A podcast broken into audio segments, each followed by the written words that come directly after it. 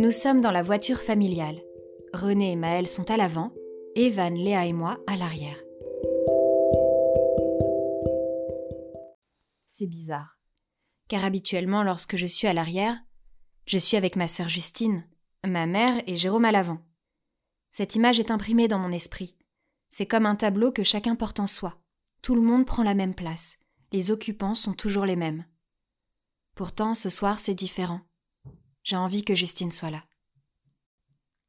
Sur le trajet, je suis tiraillée entre l'envie de participer aux conversations Snapchat de Léa et Evan et celle d'avoir une conversation d'adulte avec Maël et René.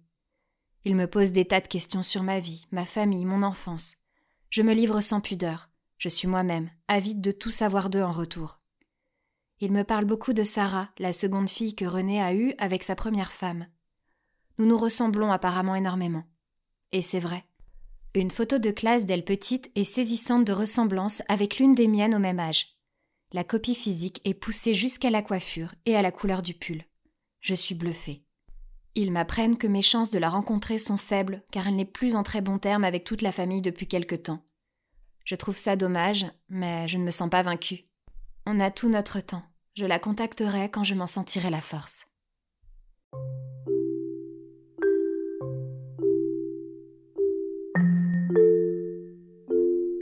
Lorsque nous arrivons au restaurant italien à Vincennes, je me sens comme en équilibre sur un fil, car je sais que je dois être présente, mais en même temps, je ne me sens pas stable.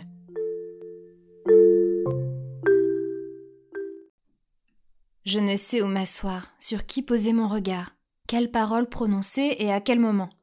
Du coup, je me lance dans une étude minutieuse du menu. Chaque plat est passé à la loupe, chaque typo, chaque interlignage, chaque interlettrage. Heureusement, Maëlle est bavarde. Elle me pose toutes sortes de questions, crée des rapprochements entre mes goûts et les leurs, me parle aussi de son anneau gastrique. Oui, elle est bavarde. Je trouve ça génial. C'est vivant, c'est irréel, c'est incroyable. Je finis par arrêter mon choix sur des pâtes aux quatre fromages. Ça me rassure. Le fromage, c'est doux et tendre. Je connais par cœur. Je me sentirai moins seule. Je vais pouvoir m'accouder sur un terrain familier. Nous sommes interrompus par le serveur venu prendre la commande. René ne commande pas une pizza, ni une salade, ni même une escalope milanaise. Non, il annonce ceci au serveur. C'est ma fille. Je l'ai retrouvée après plus de trente ans. Gêne du serveur. Est-ce une blague? Doit-il poser une question? Rire? Ignorer la situation? Demander de répéter la commande? Je suis gênée aussi, même si l'attention est mignonne. Il finira par faire un sourire de convenance. Ce sourire qui dit Mais bien sûr, c'est génial. Mais tu sais, j'ai du travail. Je n'ai pas le temps pour ça. Ceci dit, je reste quand même un peu pour créer une connivence avec vous, ce qui vaudra peut-être un pourboire. Durant le repas, JP nous rejoint.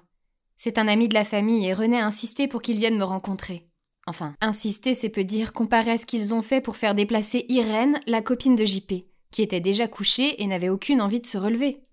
Mais viens, Irène Tu vas pas vexer la fille de René quand même Gênance, acte 2. Je ne sais pas où me mettre et surtout, j'appréhende le moment où Irène fera son entrée. Elle n'avait vraiment pas envie de sortir de son lit et je la comprends. Je ne fais clairement pas le poids face à une couette et deux oreillers.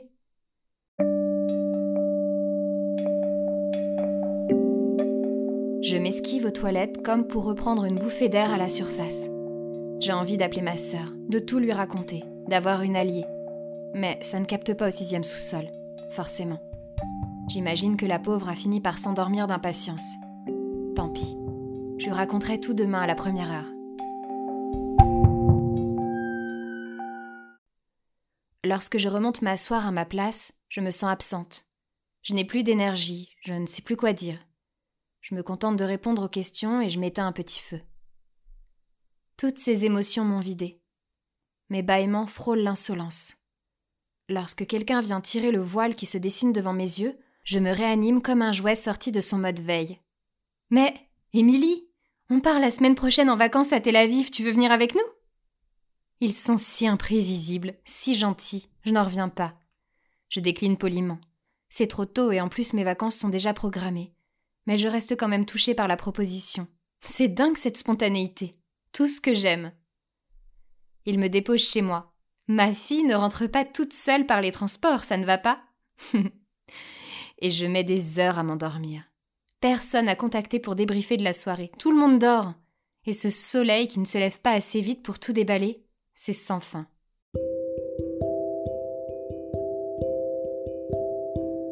Même si je n'ai clairement pas le temps de dormir, mon corps finit par sombrer pour une courte nuit, mais en surface. Un peu comme lorsque tu apprends que t'as gagné au loto 15 minutes avant de t'endormir.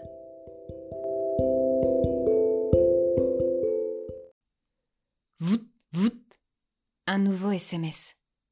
Je t'aime, ma fille. Le nom associé au numéro enregistré n'est pas papa, mais bien René. Je regarde mon téléphone et je suis désemparée. Je ne sais pas quoi faire, dire, répondre, à part Pas maintenant, pas tout de suite, s'il te plaît, c'est trop. C'est adorable, mais c'est trop. Je ne sais pas faire avec ces mots. Ça me brûle les mains, ou plutôt le cœur. Vout, vout. Un nouveau message répondeur. Coucou ma chérie, c'est Maëlle. J'espère que t'as bien dormi. C'est pour te dire qu'avec René, on est très heureux de t'avoir rencontré. N'hésite pas à nous appeler. Même trois, quatre fois par jour, ça nous dérange pas. Trois ou quatre fois par jour. Ça doit être mon max d'appels annuel à ma mère. Le même chiffre est divisé par deux concernant ceux pour mon père. Tout est irréel. Je réponds par texto de la plus pudique des manières pour expliquer que je peux paraître sauvage et réservé au premier abord, mais c'est parce qu'il me faut toujours un temps d'adaptation. À peine envoyé, mon téléphone sonne. C'est René. Oh là là. En grande courageuse, je laisse la messagerie décrocher à ma place. C'est pour me proposer un déjeuner en tête à tête dans les jours à venir. C'est une bonne idée, c'est vrai, mais elle me stresse un peu. Que dire pendant tout un repas? Par quel sujet de conversation on commence quand on fait connaissance avec son père? Normalement, c'est lui qui nous apprend à parler, et en réponse, on lui bave dessus. C'est bien plus simple comme ça.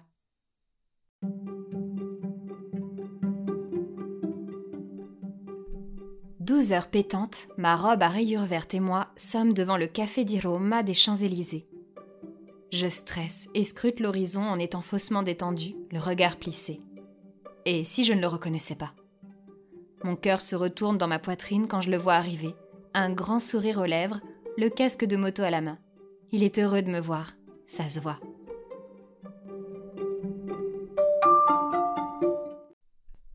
On nous installe à une petite table à deux en plein milieu du restaurant, et le silence prend la parole. La timidité, par où commencer, se tutoyer, beaucoup trop de choses à gérer. Le menu que nous dépose le serveur sur la table sert de béquille pour se mettre à discuter de nos goûts culinaires. Nous enchaînons sur nos passions, notre parcours scolaire, notre enfance. Il a grandi en Tunisie jusqu'à ses 16 ans. Incroyable une partie de moi se teinte immédiatement d'une envie d'ailleurs. Je le questionne sur ce pays, mais il semble détaché des lieux et ne me parle que d'Israël. Il n'a de cesse de me répéter qu'il est désolé de ne pas m'avoir cherché plus tôt. Il regrette que son père ne soit plus en vie pour me rencontrer. C'est vrai que ça aurait été magique. Je n'ai plus mes grands-pères, et d'un coup du destin, j'aurais eu la chance d'en serrer un nouveau dans mes bras. Je croise le regard des serveurs. À quoi pense-t-il en nous voyant?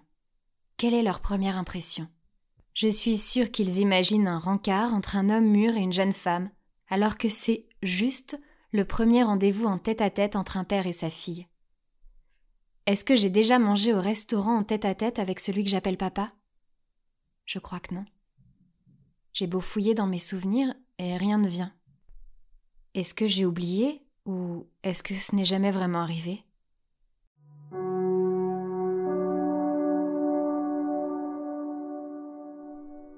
Soudainement, tout devient confus. Je ne sais plus si je me suis arrêtée de parler parce que j'étais perdue dans mes pensées, ou par gêne, timidité, ou par manque d'inspiration. Ou peut-être à cause de cette sensation de faire quelque chose de mal, d'interdit. Rencontrer un nouveau père dans le dos de mon père.